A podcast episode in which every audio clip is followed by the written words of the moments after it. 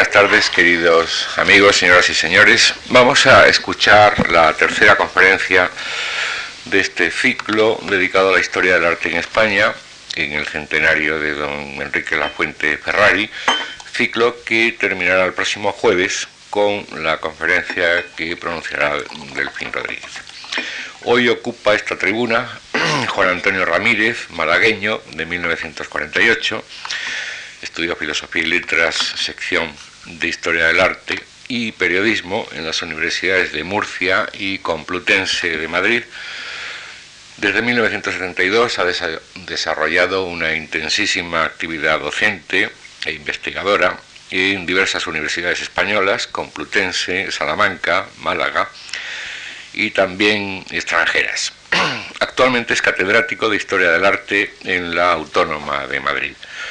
Colaborador habitual en periódicos y revistas culturales y especializadas, ha publicado hasta ahora una treintena de libros, entre los cuales hay algunos eh, muy dedicados a temas eh, no habituales en la historiografía artística. Por ejemplo, Construcciones ilusorias, arquitecturas descritas, arquitecturas pintadas, es un libro de Alianza del 83, Edificios y sueños, estudios sobre arquitectura y, utopía, Universidad de Málaga 1983, hay una segunda edición de Nerea en el 91, La arquitectura en el cine, Hollywood, la Edad de Oro, también hay varias, dos ediciones al menos. Disam, El amor y la muerte, incluso Ciruela 1993. Ha editado tratadistas eh, eh, generalmente de arquitectura, eh, como los tratados de Prado y Villalpando sobre el templo de Salomón, junto con la obra Dios Arquitecto, Ciruela 1991, con reediciones varias en el 94 y en el 95 y en todos trabajos, digamos, más eh, normales, aunque la normalidad en Juan Antonio Ramírez siempre hay que entrecomillarla, es decir, trabajos consagrados al análisis crítico, pues por ejemplo el cómic femenino en España, Edicusa 1975, que si no mal no recuerdo mal fue su primer libro y ya obtuvo el premio ensayo Ciudad de Barcelona, uno muy importante para todos los que gustamos del grabado, Medios de Masas e Historia del Arte, Cátedra 1976, Arte, Resquemor y Pavesas Errantes del 92, Lápiz 1995, y también, y creo que es lo que más conecta con la conferencia que vamos a escuchar, eh, se ha interesado por cuestiones didácticas y metodológicas, habiendo dirigido diversas obras colectivas, eh, como por ejemplo Ecosistema y Explosión de las Artes, Anagrama 1994, hay también edición francesa, Cómo escribir sobre arte y arquitectura, ediciones del Cerval, Barcelona del 96, o la Historia del Arte en cuatro volúmenes que ha publicado Alianza Editorial entre el 96 y el 97. Deseo dar las gracias al profesor Ramírez por su nueva colaboración en nuestras actividades y a todos ustedes por seguirlas tan fielmente. Gracias. Se pueden ponerlas.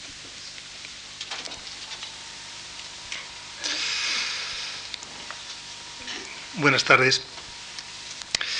Eh, quiero partir en esta eh, charla de uno de los textos que más influencia han ejercido en mi formación como historiador del arte. Hablo de la edición española, que tengo aquí en la mano, de los estudios de iconología de Erwin Panofsky, que publicó Alianza Editorial el año 1972. El otro día se refería también brevemente en este mismo ciclo a este libro eh, Víctor Nieto Alcaide, leyendo incluso algunos trocitos de el prólogo que llevaba esta edición y que era un texto crítico y esclarecedor de don Enrique Lafuente Ferrari, eh, cuyos ecos creo que resuenan todavía en la conciencia de la historia del arte en España. Me parece que como algunos de los que están aquí son eh, historiadores del arte jóvenes, historiadores del arte en ciernes, eh, puede ser interesante recordarles algunas de estas frases para que ellos mm, puedan comprender por qué este texto ejerció en mí en particular una influencia tan grande. Decía en aquella ocasión la Fuente Ferrari, al escribir unas páginas de introducción a la primera traducción que en España aparece de un libro de Erwin Panofsky, estamos en 1972, no lo olvidemos, era el primer libro que se traducía de Panofsky al español, ahora ya está traducida casi toda la obra de Panofsky. No puedo decir si mi satisfacción, seguía diciendo la Fuente Ferrari, es mayor que mi sonrojo, porque sonrojo debe producir a quien honestamente ha dedicado su vida de escritor y de profesor a la historia del arte, a lo largo de los azarosos decenios que ha atravesado un español de vocación humanística durante el periodo de su existencia, el hecho de que ninguna editorial ni ningún colega de mi país hayan sentido la necesidad de dar a conocer entre nosotros la obra de Panofsky, acaso el historiador del arte de más talento, sabiduría y dotes de toda su generación.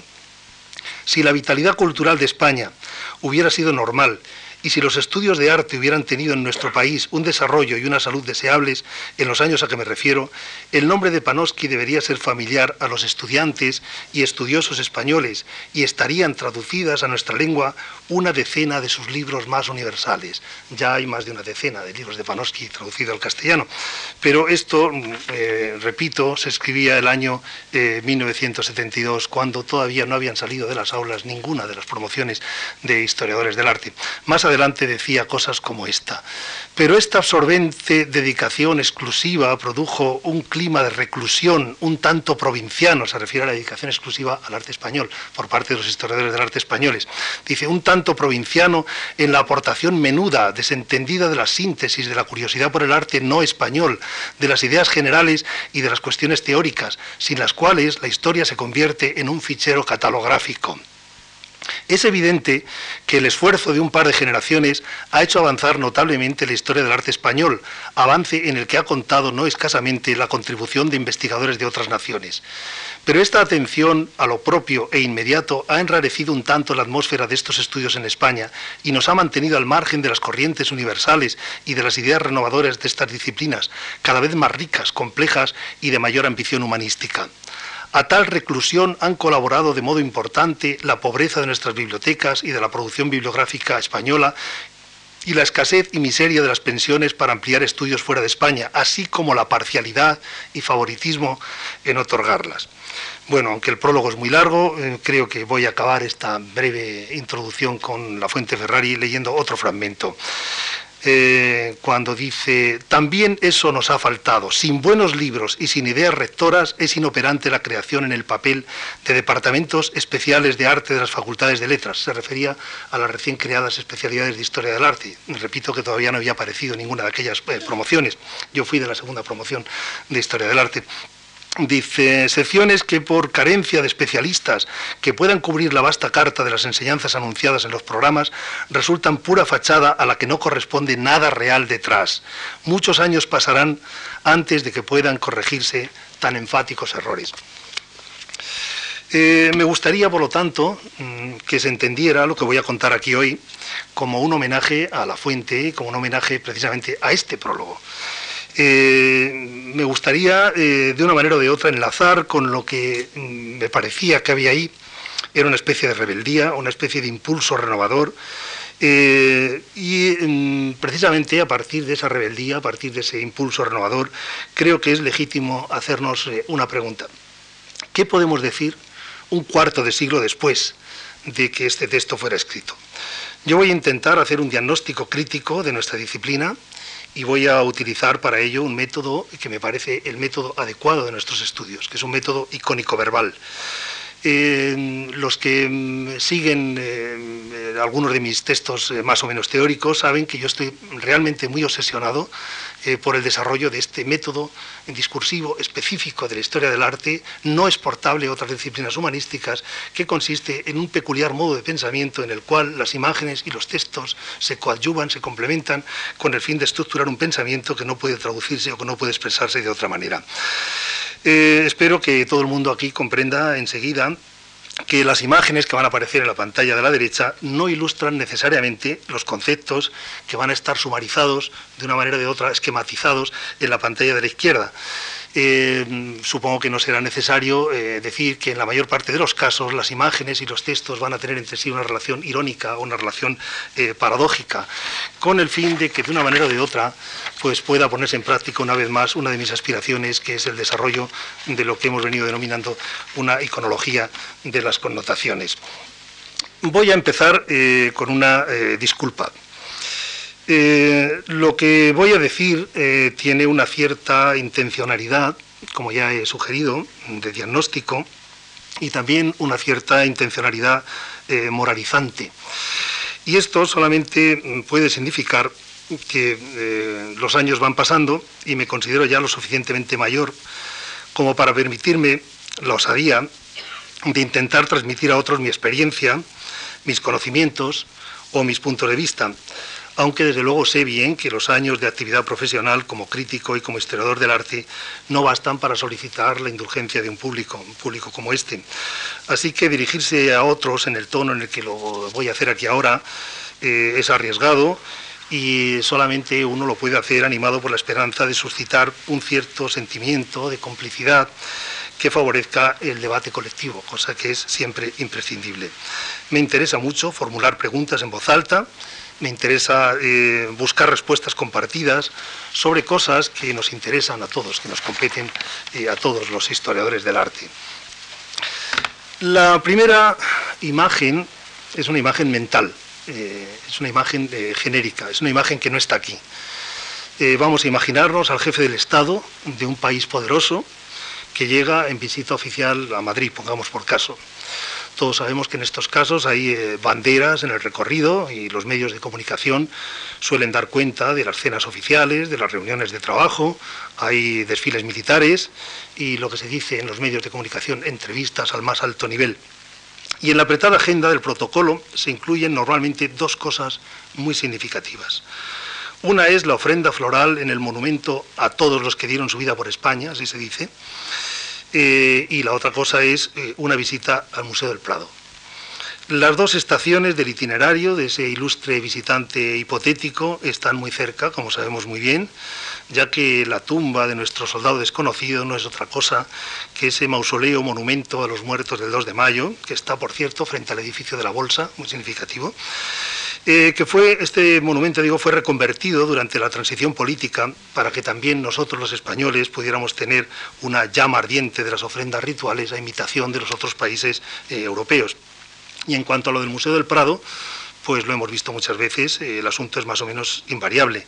El director de la institución o algún conservador o conservadora de relieve acompaña a los ilustres eh, visitantes y va a ofrecer una serie de explicaciones didácticas y anecdóticas sobre las obras que han sido preseleccionadas para esa visita. No todo el Museo del Prado, sino una parte naturalmente del Museo del Prado. Importa mucho en estos casos, por supuesto, siempre las fotos de la visita, la presencia de los reporteros y la filmación para los, eh, los los noticiarios de la, eh, de la televisión. Eh, lo que acabo de describir es aparentemente una anécdota banal, pero yo creo que esta anécdota banal nos autoriza a formular algunas preguntas. Estas preguntas serían, ¿qué significado tiene la presencia oficial del historiador del arte en las ceremonias del poder? Bueno, aquí vemos, por cierto, esto es muy conocido, todos sabemos que este señor es el famoso historiador del arte Alberto Ruiz Gallardón, que mm, pasa por ser presidente de la Comunidad de Madrid, pero que en estos momentos está revelando, en esta foto, está revelando al mundo eh, la aparición de un Goya como la copa de un pino, según dijo entonces el eh, director en aquella ocasión del Museo del Prado, que era don José María Luzón. Eh, bueno, ¿qué se espera del historiador del arte? Otra pregunta. ¿Qué tipo de producto ofrece o custodia para que se considere conveniente o para que se considere necesaria la concurrencia de este personaje en las ceremonias del poder? Estoy hablando del historiador del arte. Me gustaría partir de aquí para que pudiéramos pensar en la función social de esta disciplina. Me parece que no es nocivo el intento de hacer un diagnóstico sobre algunos logros y también sobre algunas carencias de la historia y de la crítica del arte, aventurando cuáles podrían ser en el futuro, si es que hay un futuro para la profesión, que yo creo que sí, eh, los caminos eh, a seguir. Allí ha pasado algo con una diapositiva que debería haber aparecido y que no ha aparecido, pero bueno, quizá aparezca. Bueno, hay una, una especie de prehistoria de nuestra, de nuestra disciplina, eh, con algunos precedentes como Pausanias, eh, como Plinio en la antigüedad, Vasari en el Renacimiento, por supuesto, con sus famosas vidas, pero ni siquiera Winkelmann, que ha aparecido oportunamente aquí en la pantalla de la derecha, que es el padre, el fundador de la historia del arte, el inventor del término Kunstgeschichte, es decir, literalmente historia del arte, ni siquiera Winkelmann, digo, puede considerarse un historiador del arte en el sentido que lo entendemos en nuestros días. La aportación de todos estos personajes que acabo de mencionar y de otros muchos fue seguramente muy importante para la definición de las categorías intelectuales con las que se organizó más tarde, ya a principios del siglo XIX, la primera oleada de los museos públicos. Los museos públicos tienen mucho que ver con nuestra disciplina. Eh, la idea de que el arte es la expresión culminante de cada civilización se combinó durante la época de la Ilustración con la aceptación de que existía una jerarquía de valores artísticos esta jerarquía de valores artísticos supone que hay obras excelsas y hay otras obras que no son tan excelsas y otras obras que son secundarias y otras obras, otras obras que son muy malas, etc. El diletante y el anticuario en estos momentos eran normalmente, por lo menos hasta, mm, hasta el siglo XVIII, eran normalmente la misma persona y estaba siempre al servicio de unos pocos coleccionistas poderosos, generalmente aristocráticos. Estos expertos eh, eran, como en otras ramas del comercio, los que vendían el producto y también los que asesoraban al eh, futuro hipotético eh, comprador. La historia del arte es, en definitiva, un invento decimonónico que va a surgir de la confluencia de varios factores de carácter técnico y de carácter sociopolítico. La Revolución Francesa eh, nacionaliza, como todos sabemos, los bienes reales y los bienes eclesiásticos y se inventa la idea del Museo Nacional, ese Museo Nacional es el lugar donde van a guardarse y exponerse para el disfrute de todos los ciudadanos, no solo de unos pocos, de todos los ciudadanos, ¿eh? para el disfrute de todos los ciudadanos de las obras visuales más excelsas producidas por la humanidad. Este es un poco el ideal del gran museo público eh, de la Revolución. El custodio y el ordenador estudioso de todos esos materiales va a tener vocación de funcionario público situándose al margen de las veleidades y de los caprichos de los coleccionistas privados. Esto es una novedad. Ahí tenemos a la derecha el retrato de Alexandre Lenoir, que fue el fundador del Musée de Monuments Français. Eh, es una figura capital para el origen de nuestra disciplina, precisamente porque es uno de esos primeros individuos que conciben la idea del museo al margen de las veleidades y de los caprichos de los eh, coleccionistas privados. El trabajo de estos personajes eh, tenderá a ser pulcramente objetivo y va a estar condicionado en medida creciente por el proceder de otros hermanos intelectuales, como pueden ser los estudiosos de las disciplinas físicas y de las disciplinas naturales al igual que ellos, es decir, al igual que estos estudiosos de las disciplinas físicas y naturales, el nuevo historiador del arte va a publicar los resultados de sus indagaciones, surgiendo así una literatura especializada, compuesta de libros y artículos, que va a alcanzar dignidad científica solamente cuando un medio objetivo como la fotografía va a permitir aportar pruebas fiables, establecer comparaciones, enunciar leyes, etcétera. Y esto es una cosa que solo va a suceder en las últimas décadas del siglo XIX, desde las últimas décadas del siglo XIX en adelante. Y no me parece casualidad que sea precisamente en estos momentos cuando se creen las primeras cátedras universitarias de eh, historia del arte. Eh, esto último mm, me parece que es eh, importante. La libertad intelectual que proporciona el amparo académico permite el desarrollo de un pensamiento histórico-artístico independiente. Independiente tanto de las exigencias clasificatorias del museo y de las presiones del mercado, como de los requerimientos administrativos o representativos del Estado. Coincide esto con la extensión de la crítica de arte, que va a intervenir ya de un modo activo y determinante en la elaboración eh, de los valores artísticos. Así es como estamos ya en los albores de la moderna sociedad de masas, con un periodismo muy activo y con una presencia cada vez más abrumadora de imágenes que ya no son imágenes únicas, sino que van a ser imágenes multiplicadas, carteles, ilustraciones populares, aparición del cine, historieta y de todos esos géneros que condicionan nuestro inconsciente imaginario eh, colectivo. Así que de un modo esquemático podríamos decir que el historiador del arte profesional ha pasado por tres fases la del diletante anticuario, la del funcionario de museos y la del crítico profesor.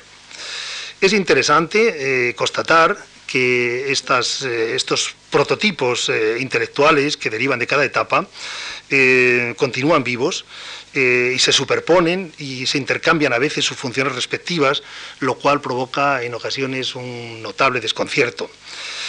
Eh, o sea, que hay al parecer profesores que sueñan con dirigir museos, anticuarios que tratan las instituciones públicas como extensiones del negocio privado y museólogos que quieren ser enseñantes y así una gama eh, más o menos eh, variada de mm, deseos de acoplación en un puesto que no es el propio.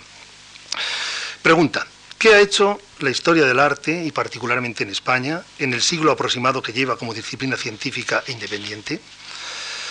Eh, creo que su gran logro ha sido reconocer un territorio autónomo para los lenguajes visuales, demostrando el papel importantísimo que estos lenguajes eh, visuales han jugado en la definición de los valores sociales en términos generales.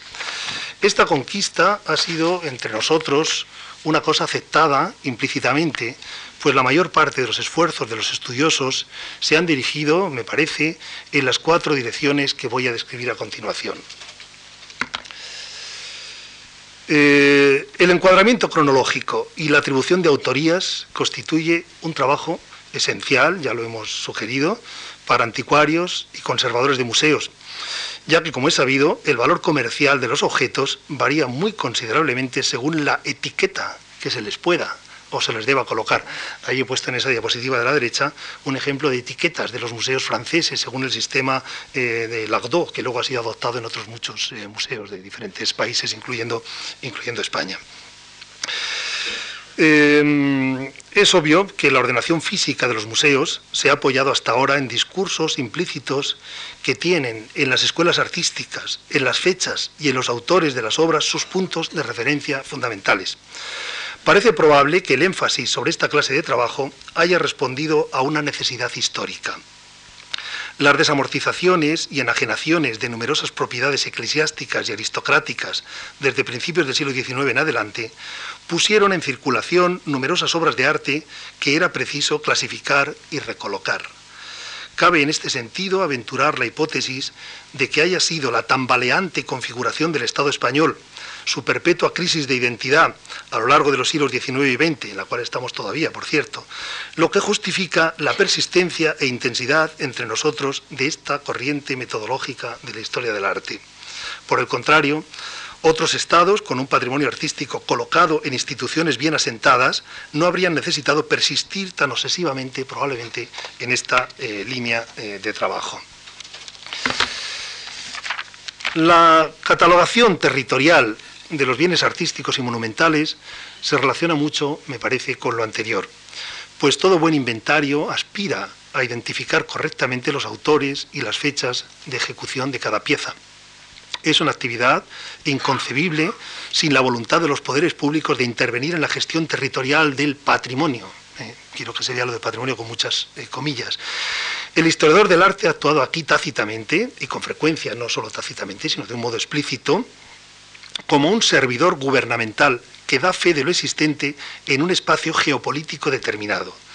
Se supone que con sus informaciones los poderes constituidos podrán controlar mejor el arte de su jurisdicción, emprendiendo acciones encaminadas a proteger tales obras de espolios o de deterioros, así como a favorecer su disfrute por parte de los estudiosos, por parte de los ciudadanos en general. Esta pulsión profesional ha condicionado, me parece, la elaboración de numerosos estudios en los que se combinan las consideraciones estilísticas y cronológicas o cronológicas con otros parámetros de ámbito geográfico. Así, por ejemplo, la arquitectura románica en León, los retablos barrocos en Castellón de la Plana, etcétera.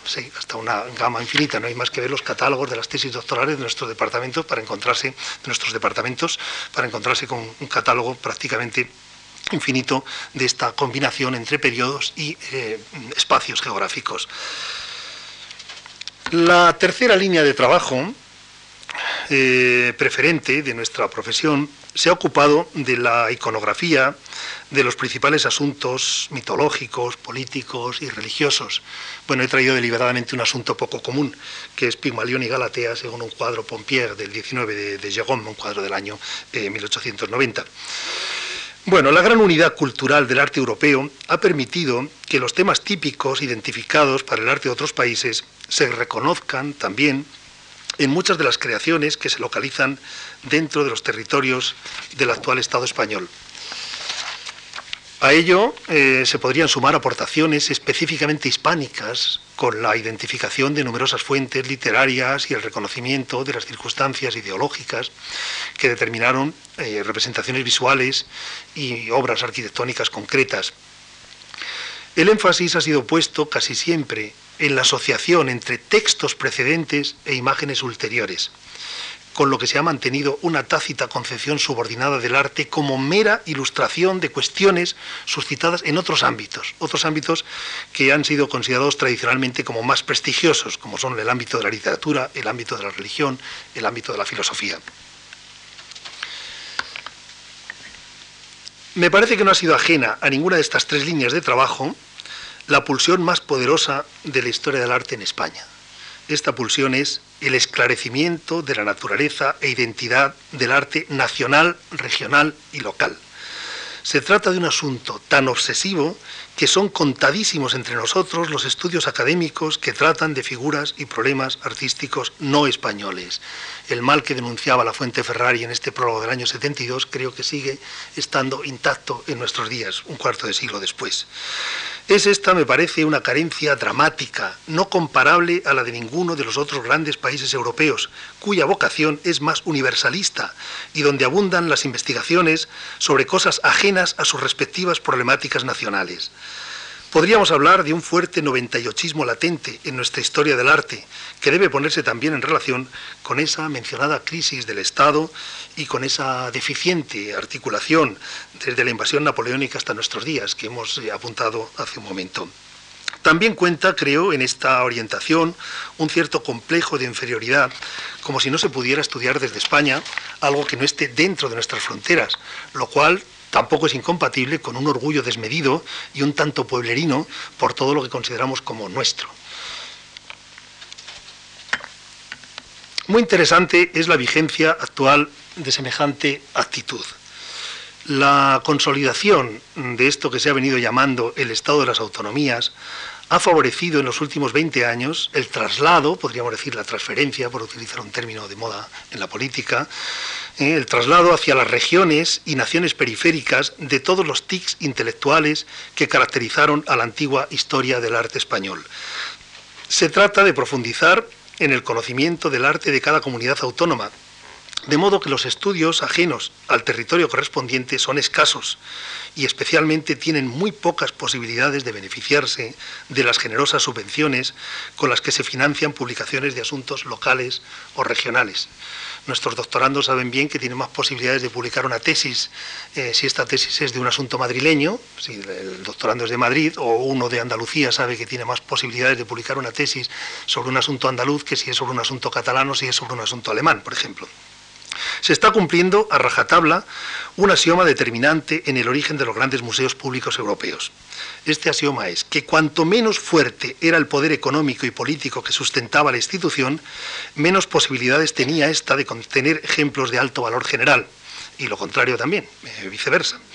Así que solo grandes estados imperiales como Francia, Inglaterra o Alemania pudieron tener en el siglo XIX museos universales, mientras que otros países menores como España heredaron los jirones artísticos de antiguos periodos gloriosos y pudieron alimentar instituciones únicas y raras, eh, como el Museo del Prado. Y en todos los demás casos, los museos tuvieron que ser necesariamente de ámbito nacional y regional. Su misión tácita no fue mostrar ejemplos señeros de muchos países en diferentes periodos, sino alimentar las señas de la propia identidad mediante la exhibición de las glorias artísticas locales. No creo que sea necesario hacer ahora un estudio pormenorizado de todo lo dicho para certificar, en síntesis, el papel del historiador del arte como sacerdote o como monaguillo, tal como pongo ahí, de la ideología nacional, con todas sus grandezas y también con todas sus peligrosas aberraciones. Ninguna rama de la ciencia es tan inocente como a veces se pretende, y si ninguna rama de la ciencia es inocente, pues no puede ser una excepción la parcela del saber que a nosotros nos ocupa. El arte se consagró como una especie de religión laica de los estados burgueses posteriores a la Revolución Francesa. En el dominio de la creación se conservó un contacto un tanto degradado e inocuo eh, con lo sublime, Mientras el culto divino era monopolio de la Iglesia, lo cual, por cierto, no dejaba de ser potencialmente peligroso o al menos inquietante para el poder civil, el culto al arte fue organizado por una cohorte de nuevos profesionales cuyos propósitos, funciones y rituales hemos heredado nosotros en la actualidad. Sobre las esencias metafísicas que han sustentado tácitamente la actividad del historiador y la del crítico de arte, vamos a hablar ahora eh, a continuación. Aliado o superpuesto con el crítico de arte, árbitro del gusto de alguna manera, el historiador del arte se ocupa de examinar lo bueno, relegando la consideración de las cosas secundarias. La noción de calidad artística suplanta al primero de los atributos agustinianos, de los atributos eh, divinos, es decir, el de, la, el de la bondad. La poca calidad, el equivalente tácito de la maldad, es demonizada o ridiculizada. Esto implica la existencia de algún canon o de alguna norma comparable al antiguo código moral, donde cuentan o en el que cuentan eh, consideraciones variadas según la manifestación artística de que se trate. El historiador del arte hereda estos códigos de sus mayores, los reelabora en parte con su trabajo y los lega a sus sucesores, a sus eh, herederos. Eh, bueno, para hablar de la verdad, he creído conveniente poner aquella imagen que durante un tiempo eh, pasó por ser una de las obras maestras de la orfebrería griega. Es la llamada tiara de Saitafarnés, que ingresó en el Museo del Louvre el año 1896, hasta que el artesano que la había fabricado hace unos pocos años no pudo resistir la vanidad y reveló que la había, eh, que la había fabricado él, de, tal manera que esto fue uno de los, de los eh, casos más escandalosos de, de, fraude artístico aceptado unánimemente por una comunidad científica. Eh, bueno, la búsqueda de la autenticidad artística constituye, desde luego, uno de los empeños fundamentales del historiador del arte. El historiador se afana en distinguir lo verdadero de lo falso según criterios asiológicos de raíz romántica. Auténtico es todo lo que ha salido completo de la mano misma del artista correspondiente. Falso es todo lo que alguien puede confundir con lo anterior. Eh, careciendo, por lo tanto, de fundamento científico para, para hacerlo. Esto se relaciona mucho con la pulsión atribucionista, como ya hemos visto, y tiende a evitar el fraude económico e intelectual. El historiador del arte aparece, por lo tanto, como un moralista, como un sacerdote laico. Eh, una vez más, heredero de los ideales del mundo clásico, tal como estos se codificaron en la época de la Ilustración, el historiador y el crítico de arte creen poseer una especie de metro intangible con el que certificar grados de belleza y grados de fealdad para las distintas eh, obras artísticas. En fin, esta Virgen del Prado de Rafael estaría, según toda esa tradición, estaría en los, escalones eh, más elevados. Lo deforme, lo informe y lo grotesco tienden, por lo tanto, a excluirse o a relegarse en el infierno de la insignificancia artística. El arte verdadero, se supone, tiene algo de angélico, belleza de Luzbel, por lo tanto, antes de la rebelión, antes de la caída. Al triple eh, atributo divino agustiniano, la bondad, la verdad y la belleza, debemos agregar la preocupación por la permanencia. Se supone que las obras más excelsas deben durar, superando los estragos del tiempo que acaban inexorablemente con la vida humana. El prototipo sería naturalmente las pirámides de Egipto. El historiador del arte, como médico, especialista en la detección, colaborador del restaurador y concienciador moral para que la sociedad ponga remedios, evitando la muerte de lo sublime. Esto tiene como sutil corolario inexorable el que se valore más el arte concebido para durar. La jerarquía tradicional de las artes y de las técnicas atiende en buena medida a criterios antiguos de resistencia a la degradación. En primer lugar, la arquitectura, y dentro de la arquitectura primero la piedra y el mármol, luego el ladrillo o la madera. Luego viene la escultura. Dentro de la escultura primero el bronce, el mármol, eh, la madera y la arcilla por este orden. Después la pintura y dentro de la pintura el fresco, el óleo sobre tabla o lienzo, acuarela, dibujo sobre papel, etc. Y una consecuencia de esto es que continúa habiendo dificultades para aceptar en la historia del arte manifestaciones efímeras como las fiestas, eh, la creación en el ámbito de la naturaleza, eh, los happenings o performances del mundo actual, por poner solo algunos casos. Y en este punto es donde creo que debemos aceptar eh, una ruptura. Vamos a adoptar primero la metáfora geológica. una falla es una interrupción, eh, la quiebra de un terreno crea simas o barrancos, accidentes que permiten ver estratos sepultados. Ahí hay en, esa diapositiva de la derecha eh, cuatro tipos de fallas geológicas tomados del Manual de Geografía Física de Strahler, de la edición del año 1975, un clásico de geografía física.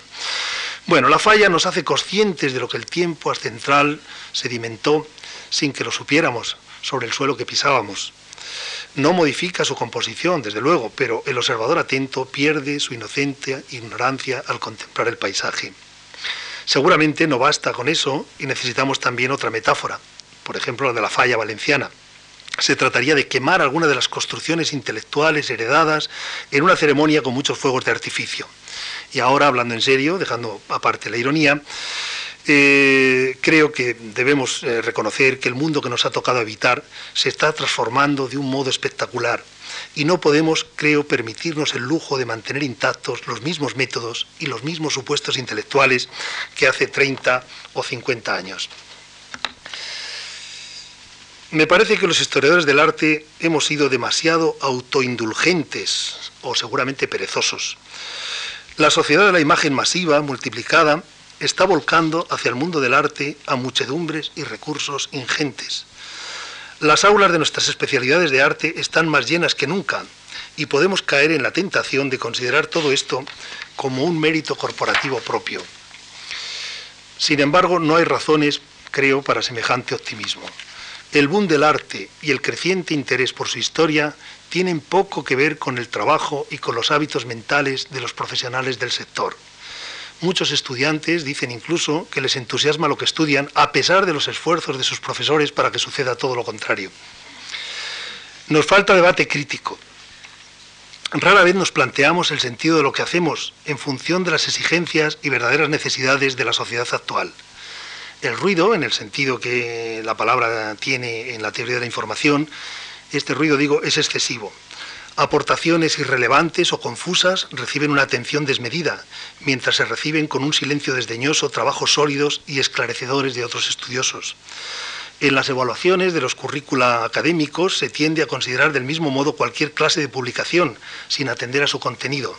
La cantidad sustituye a la calidad. Nuestro saber oficial está cartonado. Lo que llamamos rigor científico es solo, con bastante frecuencia, un cúmulo de datos inanes cosidos con un lenguaje estreñido y en función de unos argumentos estereotipados e inmutables desde tiempo inmemorial. El arte del siglo XX, que constituye tal vez por el número y por la variedad de sus propuestas el 80% de todo el legado creativo de la humanidad, estaba excluido hasta hace muy poco de nuestras aulas. Lo recordaba Víctor Nieto, por cierto, también en este, en este ciclo la semana pasada. Eh, y solo ha entrado a regañadientes, empujado por los medios de masas, por las grandes exposiciones y por el interés político en el asunto, acompañado en ocasiones de inversiones millonarias. No cumplen nuestros departamentos universitarios su obligación de constituirse en laboratorios intelectuales de vanguardia, donde se acoja la novedad y se acepte la independencia intelectual. Por el contrario, el clima es opresivo, burocrático hasta la exasperación, las universidades me parece que tienen ahora la rigidez adusta de las viejas academias, sin que las viejas academias se hayan convertido en lo que deberían ser las universidades. En ellas, en estas universidades, digo, solo se discute del escalafón y se alimentan ruines maquinaciones de carácter promocional. El verdadero saber se convierte ahí en algo casi clandestino. Hay estudiosos incluso que ocultan sus aportaciones a ciertos colegas para no fomentar más la oscura inquina que provoca en estos últimos la producción intelectual. Como siempre, Muchos males derivan de nuestra falta de pasión intelectual, de los deseos corporativos de utilizar el arte como un mero pretexto para poder actuar como sacerdotes de lujo en las ceremonias del poder.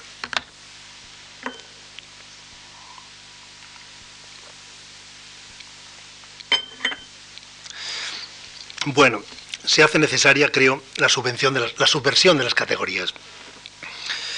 Eh, el potencial transgresor de la creación no debe encontrarse con el apagafuegos, o no debería encontrarse con el apagafuegos del historiador o del crítico de arte. El trabajo explicativo no debería intentar aniquilar los valores del arte, sino incrementarlos. No deberíamos fomentar la mitificación de lo inane o de lo que trabaja contra los ideales de felicidad y liberación para todos, sino que deberíamos ocuparnos de aquellos asuntos y orientaciones que favorezcan un incremento positivo de la vida y un incremento de la felicidad para el género humano. Deberíamos adoptar nuevos métodos y ocuparnos de otros temas tradicionalmente excluidos de nuestras disciplinas. Creo que debemos explorar las grietas, las fallas, las tierras de nadie. Se trata de desbordar el horizonte de lo artístico y de instalarnos provisionalmente en los bordes, porque solamente desde los bordes, desde el monte, se ve mejor la naturaleza del centro. Si los artistas han propuesto con frecuencia una ruptura de sus propios límites, ¿por qué no podría intentar lo mismo la historia y la crítica del arte? La historia y la crítica del arte deben asumir su misión política en el sentido estricto de servicio a la polis, a los ideales más nobles de la comunidad. Esto es doblemente exigible eh, a la rama universitaria de la disciplina porque esta rama no está constreñida, en principio, por el tipo de servidumbres y exigencias técnicas que condicionan a otras subespecies de nuestra profesión. Estoy pensando, por ejemplo, en galeristas, anticuarios, museólogos, etc. Sin duda, hay muchos modos de cumplir bien con los requerimientos morales del oficio. Y a título meramente indicativo, vamos a proponer una exploración múltiple que desborde esos ideales agustinianos eh, heredados por el historiador del arte y que hemos mencionado un poco más atrás. Así que, superando las concepciones más ñoñas de la bondad, el arte se ha adentrado en los abismos de la naturaleza humana, bordeando o situándose claramente en contra de la moral, las buenas costumbres y las leyes vigentes.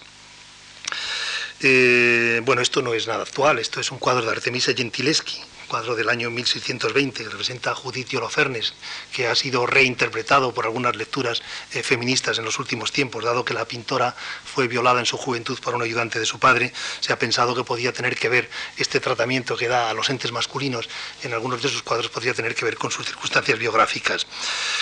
Eh, pongo esta diapositiva porque quiero recordar que cosas como el erotismo y la pornografía, el arte de oposición política, la sátira, la caricatura, el crimen el despedazamiento del cuerpo, la matanza en masa, la necrofilia, el culto al horror.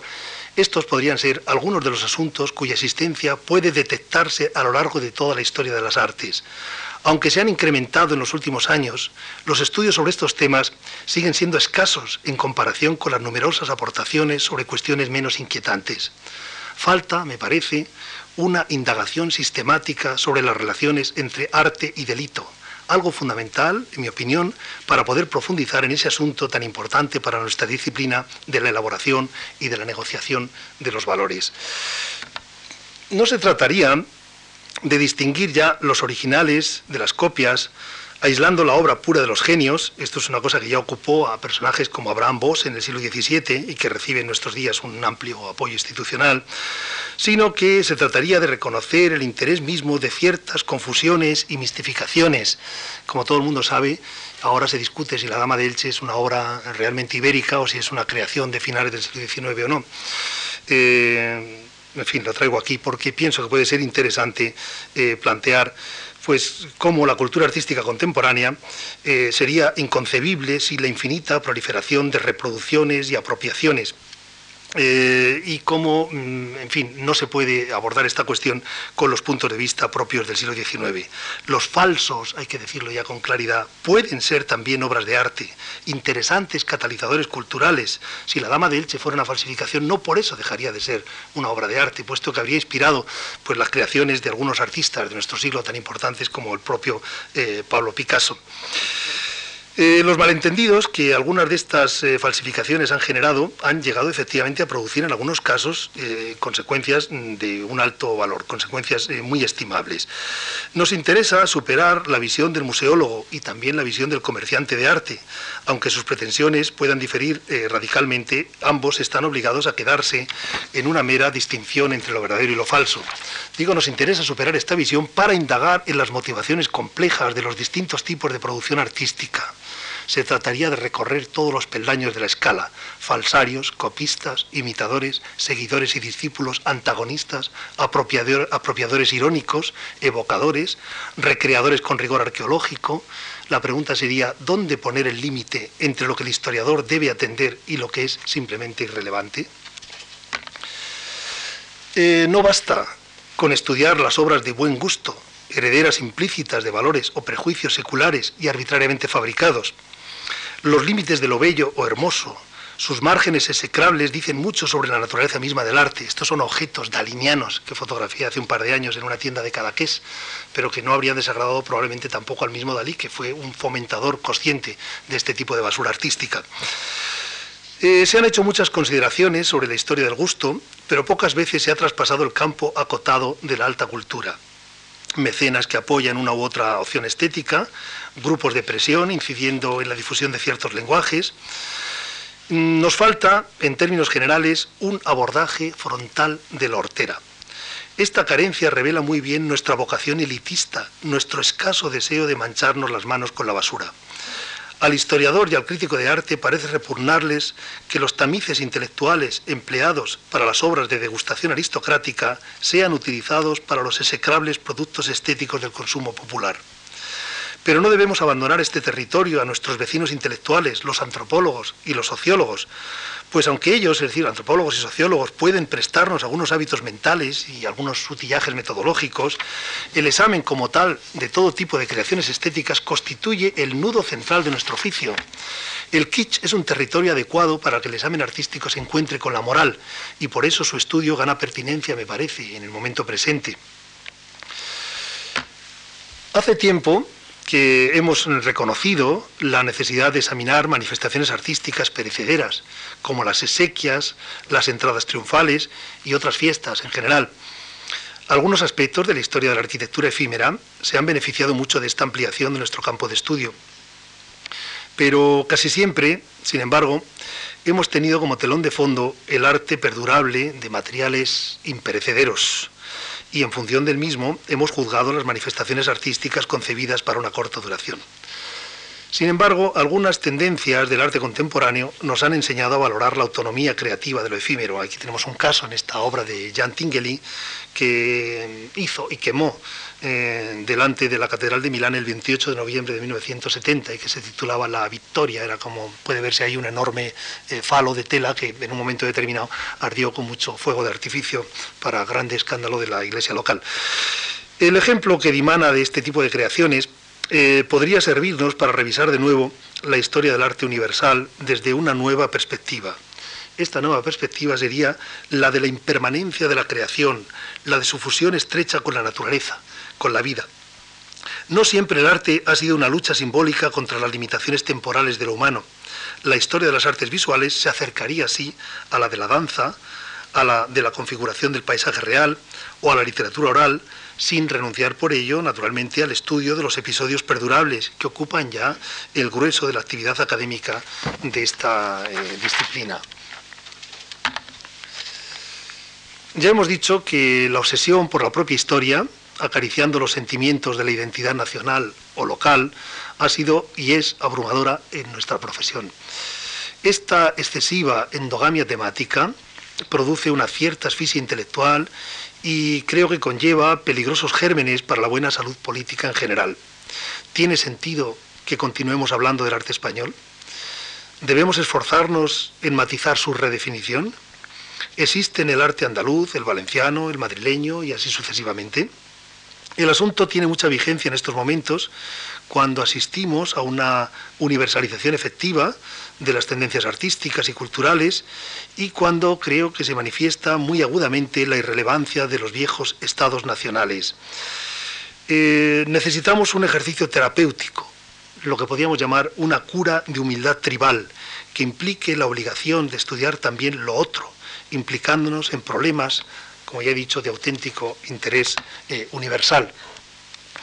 Lo otro es también lo negado dentro de nosotros, lo que no tiene voz porque está excluido de las palancas del poder. Las mujeres, los niños, los enfermos, los ancianos, los ignorantes y los pobres. También los gitanos. Y en medida creciente, eh, distintos grupos de inmigrantes. Eh, no tiene nada que ver con ellos el universo del arte. Una interesante tradición de historia social nos ha demostrado que se puede conjugar con inteligencia la problemática de las clases sociales con el discurso artístico-cultural. Eh, lo mismo puede decirse respecto a las corrientes multicultural y feminista. que hay, por cierto, un cartel de las Guerrilla Girls del año 1987, eh, un grupo de artistas anónimas, eh, no tienen nombre, nombre propio, que se dedican a denunciar precisamente muchas de las cosas que estoy intentando expresar aquí. Bueno, todo esto, sin embargo, que acabo de mencionar, está poco desarrollado en nuestro país y no suele aparecer en las revistas especializadas, ni se ha reflejado apenas en los congresos oficiales de historiadores y de críticos de arte.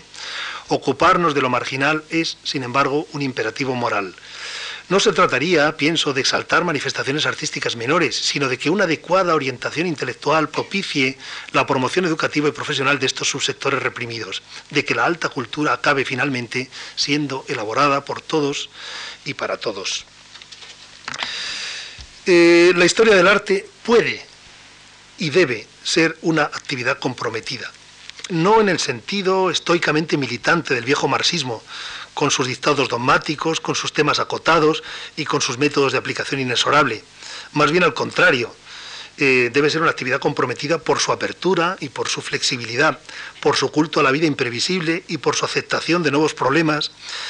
Eh, por todo ello, la historia del arte debería constituirse en una especie de guía epistemológica para otras ramas del saber, otras ramas del saber que están más estancadas todavía que la nuestra en viejas rutinas y menos capacitadas para dar cuenta de los complejos problemas del mundo en los albores del segundo milenio.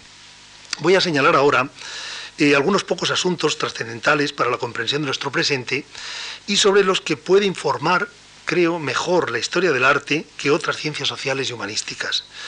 No es aventurado, eh, creo, reivindicar, eh, por lo tanto, para esta disciplina eh, una cierta eh, centralidad epistemológica, considerándola como una atalaya privilegiada para entender algunos problemas importantes, ajenos aparentemente a los problemas de la creación visual. Empecemos con el punto de vista. El ojo que mira es el ojo que controla. Organizar visualmente el espacio de la representación equivale, por lo tanto, a una traslación metafórica de las operaciones del dominio social. Y no es ninguna casualidad que a Dios se le haya atribuido la omnividencia, ni que el ámbito del poder moderno se haya concebido como un panóptico ideal. De la cárcel con torreta circular central, la de los panópticos de finales del 18 en adelante, hasta la cámara filmadora de los bancos, grandes almacenes, autopistas y calles. El vídeo vigila las vidas de los ciudadanos, haciéndolas presentes ante el controlador, por fin se ha encarnado el gran hermano. Pero este es un asunto tradicional de la historia de las artes visuales. El punto de vista físico, desde qué lugar se mira y con qué campo de visión, se ha fundido normalmente con el psicológico social. Es la mirada del artista de hombre o de mujer. ¿De qué grupo étnico, de qué clase o de qué subgrupo social? Con el descubrimiento de la perspectiva, se vieron obligados los creadores desde el siglo XV a reflexionar agudamente sobre esta cuestión. Ahí hay un grabado de Redman de Vries en un tratado de perspectiva publicado en Leiden el año 1604. Bueno, la invención de la fotografía y la del cine después hicieron que el punto de vista dejase de ser ideal para coincidir con el lugar físico donde se, situaba la máquina objetiva. Eh, en algunos eh, idiomas se habla de máquina de toma, eh, aparato tomavistas. Algunas vanguardias, lo sabemos también, rompieron con la monofocalidad de la perspectiva renacentista, la multiplicaron, impulsaron una metafórica visión interior o eliminaron las referencias dogmáticas, es decir, los puntos de vista. Se pudo hablar para determinadas corrientes del arte de la eh, segunda posguerra de all over, eh, que era una eliminación definitiva del punto de vista único dentro de la representación. Lo cierto es que ningún colectivo profesional está tan entrenado para examinar todos estos problemas como el de los historiadores y el de los críticos de arte. Esto no quiere decir que el asunto esté ni mucho menos agotado. De hecho, es necesaria una exploración sistemática que extraiga todas las implicaciones perceptivas, psicológicas y sociales de esta cuestión en el ámbito proteico de las diferentes artes visuales. Las imágenes eh, pueden estudiarse también en términos ecológicos, como cuando se examina el tipo de especies biológicas y el número de individuos que pueden habitar en un área geográfica determinada. Eh, sabemos que la cantidad de representaciones visuales por habitante ha ido aumentando de un modo prodigioso desde el Renacimiento hasta nuestros días. Esto, eh, desde luego, obliga a adoptar métodos muy distintos según la época histórica a la que se enfrente el historiador. Mientras es posible conocer y considerar casi todo el corpus artístico de la antigüedad, eh, esta cosa, esta, consideración del corpus eh, global resulta imposible para la época contemporánea que exige muestreos y ha de resignarse a aceptar cribas valorativas efectuadas por instancias muy variadas. La enorme cantidad de obras artísticas hipotéticas, representaciones de variada índole, existentes en la época actual hacen que la nuestra sea la primera civilización visual propiamente dicha de toda la historia humana. ¿Quién puede examinar adecuadamente todo esto? No cabe duda de que los temas y los hábitos de trabajo de la historia del arte ofrecen más posibilidades de enfrentarse con éxito a esta problemática que los de otras especialidades científicas o humanísticas. Lo cual no quiere decir que este reto no exija un esfuerzo renovador de tal magnitud que seguramente no basten los esfuerzos de la presente generación. La consideración que acabo de hacer eh, conlleva un importante correlato epistemológico. La historia del arte solamente alcanzó categoría de ciencia eh, ya lo he sugerido antes, gracias a las posibilidades para reproducir obras fotografiadas que ofreció la civilización de la imagen. Nos basamos desde luego en los originales, pero no podríamos describirlos adecuadamente ni establecer discursos intelectuales si no hubiéramos llegado a poseer un medio razonablemente bueno para representarlos para representar esos originales y también para reproducirlos y para distribuirlos a un coste razonable. Estas son dos páginas de un manual de historia del arte de los que estudian nuestros estudiantes de bachillerato, en donde vemos cómo el texto está presentado eh, con una serie de imágenes a todo color de una calidad que habría sido inconcebible hace 15 o 20 años para un libro de estas características. La historia del arte creció y se perfeccionó con los avatares de la sociedad de masas, beneficiándose esta es una de mis tesis más, eh, de las que estoy más convencido, beneficiándose inexorablemente de sus avances. Y esto, en cambio, no ha sucedido igual con otras ramas de las humanidades, como la filosofía, la filología clásica o la literatura, que están basadas en discursos puramente verbales y que ven arrinconarse progresivamente sus métodos y sus objetivos. No somos los historiadores del arte en general eh, muy conscientes de los artificios retóricos de la ciencia. Todos los saberes se manifiestan a través de géneros discursivos convencionales y es preciso reconocerlos para aceptar que las limitaciones del saber son con mucha frecuencia una mera consecuencia del estancamiento de estos géneros. O dicho de otra manera, para pensar cosas nuevas puede ser necesario cambiar el registro del discurso, el procedimiento expositivo. Eh, es casi seguro que Avi Barbour, que está aquí en esta fotografía, ahí lo vemos en, su hotel en Roma, eh, junto con Gertrude Bing y con Franz Albert, y detrás se encuentran las láminas de Nemosine. Eh, a ver, ahí en este punto están las láminas de lo que iba a ser su obra final, la obra que dejó inconclusa, que es una cosa muy interesante. Bueno, es casi seguro que Avi Barbour, que no estaba loco en sus últimos años, pasó unos tiempos, unos años en un sanatorio eh, psiquiátrico, pero en los últimos años no estaba desde luego loco. Es muy probable, digo, que Barbour intuyera algo de esto cuando intentó llevar adelante este proyecto de su inconclusa Nemosine, porque mediante grandes paneles cambiantes de fotografías, parece que quería contar la historia transversal y diacrónica de las imágenes, lo que podíamos llamar su latencia inconsciente.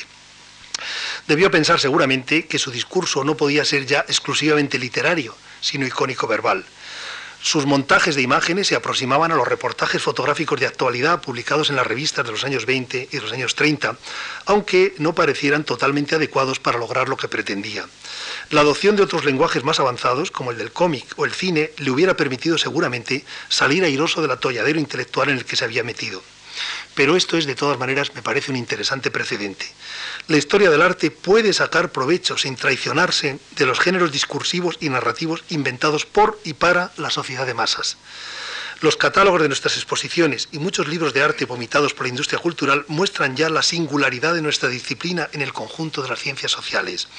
Lo que hacemos está constituido por un conjunto de géneros, a caballo entre la intuición poética y la descripción neutra, entre lo que se dice y lo que se ve, entre lo virtual y lo real porque también se hace historia, desde luego, con la ordenación efectiva de las obras artísticas en el espacio sagrado del museo o en la sala de exposiciones.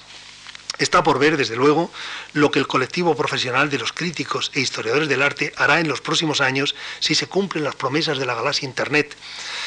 Lo que sí es seguro es que la interacción icónico-verbal, imprescindible en nuestro trabajo, nos hará avanzar gracias al ordenador mucho más que a otras ramas del saber, condenadas a un escurecimiento inexorable. Una interesante aventura intelectual y un gran desafío se abre ante las nuevas generaciones de analistas y de estudiosos de las artes. Se trataría de demostrar las posibilidades de los nuevos recursos técnicos para desplegar un pensamiento que no sea banal. Es natural en nuestro sector eh, trabajar sobre actitudes y sobre cosas eh, jerarquizadas. Eh, todo lo que examinamos está artísticamente valorado. La mayoría de los discursos, de hecho, inciden en esta cuestión reafirmando o corrigiendo las consideraciones que hemos heredado. Las distintas corrientes del arte contemporáneo y la compleja interacción entre los varios agentes que intervienen en la artisticidad han puesto muy en claro la naturaleza otorgada de esos valores Ninguno de ellos está dado desde el inicio y para siempre, como las inmutables leyes divinas. Todos los juicios y todas las apreciaciones parece que son negociables. Y en realidad esto no es una cosa exclusiva del arte contemporáneo. Parece que esto ha sido siempre así.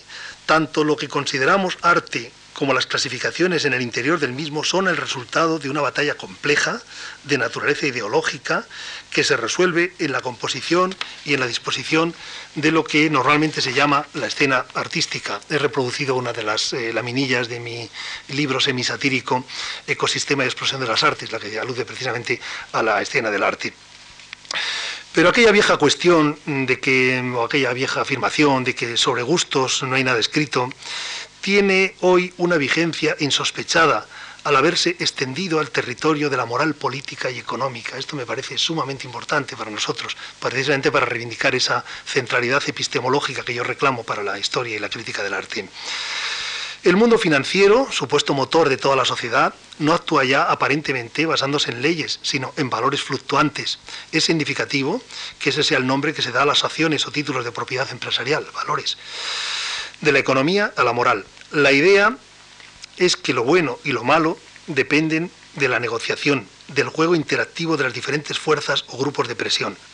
Esta sorprendente semejanza con el universo del arte convierte a este, una vez más, en un paradigma epistemológico para discutir y esclarecer, como ya hemos dicho, asuntos de gran trascendencia colectiva cabe enunciar la hipótesis de que se ha producido una artistificación inconsciente, en sentido peyorativo en este caso, de todo el cuerpo social y de que por lo tanto hayan quedado obsoletos los viejos utillajes metodológicos que se utilizaban para explicarlo. Y he aquí otro desafío para nosotros, demostrar que la historia y la teoría del arte no solo toman prestados métodos procedentes de disciplinas ajenas, sino que pueden exportar con éxito a otros dominios nociones esclarecedoras que han sido alumbradas en su propio territorio. Bueno, nada de lo que he dicho eh, pretende derrumbar eh, ese magnífico edificio heredado de la historia del arte. Mm, digo, creo sinceramente que no se pueden desdeñar 100 años por lo menos de trabajo colectivo, serio y continuado. Pero también conviene decir eh, con claridad que son ya muchas las generaciones que han habitado en la misma construcción intelectual. Urge una reforma, o por lo menos el levantamiento de otras estructuras complementarias. Las grietas en ese edificio son eh, muy visibles. Eh, creo que por el momento bastaría con dejar crecer en esas grietas la hierba y las flores espontáneas de la primavera. Y eh, se trataría de inculcar ilusión, especialmente a los más jóvenes, para que ellos puedan trabajar por una necesaria renovación me parece que hemos avanzado efectivamente mucho desde que la Fuente Ferrari escribiera ese prólogo con el que empezaba esta charla hoy, ese prólogo publicado en la introducción de los estudios de iconología de Panofsky. Pero queda por delante también una tarea ingente, una tarea que yo creo que es eh, fascinante. muchas gracias.